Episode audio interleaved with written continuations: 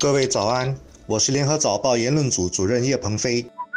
各位听众早上好，我是吴新慧，华文媒体集团新闻中心副总编辑。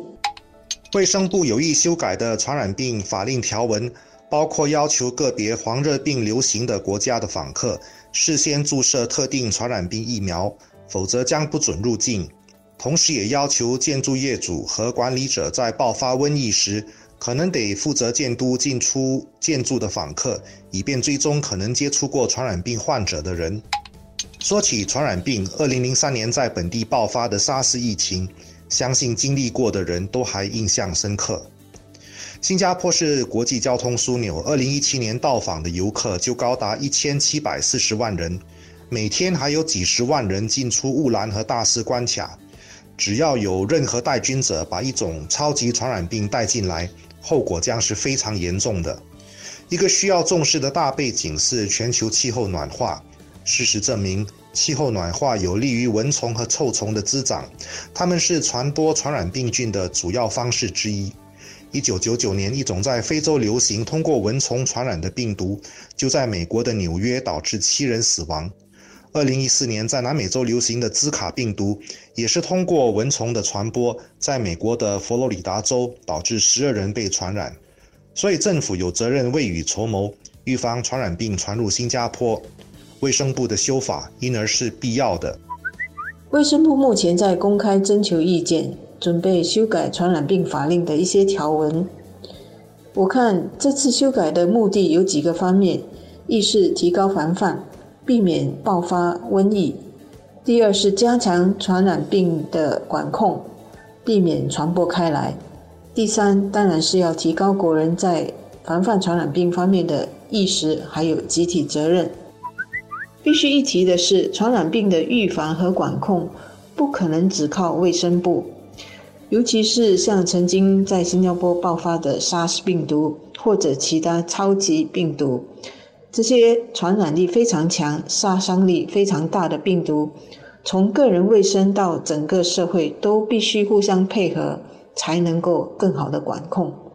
也就是说，该隔离的隔离，该提高个人卫生保护的就要提高卫生保护，否则任何不负责任的行为就会危害到整个社区、整个工作环境的卫生安全。这也是这次修改传染病法令要发出的信息和指引的方向。所以卫生部计划把建筑业者也带进来。一旦新加坡爆发大范围的传染病时，建筑业主和管理人就要帮忙监督进出建筑的游人和访客，以便更好的追踪可能接触过传染病患者的人。这种集体行动需要大家的共识和谅解，才能互相合作和配合，帮助卫生部，其实也就是帮助整个社会更好的管控大规模传染病。当然，任何修法都存在争议，比如拒绝没有注射疫苗的个别国家的访客入境，可能存在歧视的争议；再比如要求业主追踪访客。似乎有把政府的责任推到私人业者身上的嫌疑。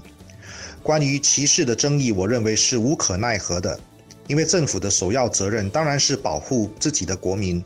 国境的设立就是为了这个目的。像目前欧美国家存在的移民争议，在性质上也是类似的。非法入境的人当然必须被遣返，这是天经地义的事情。有潜在风险的访客必须证明自己没有风险才可以入境，这也应该是合理的要求。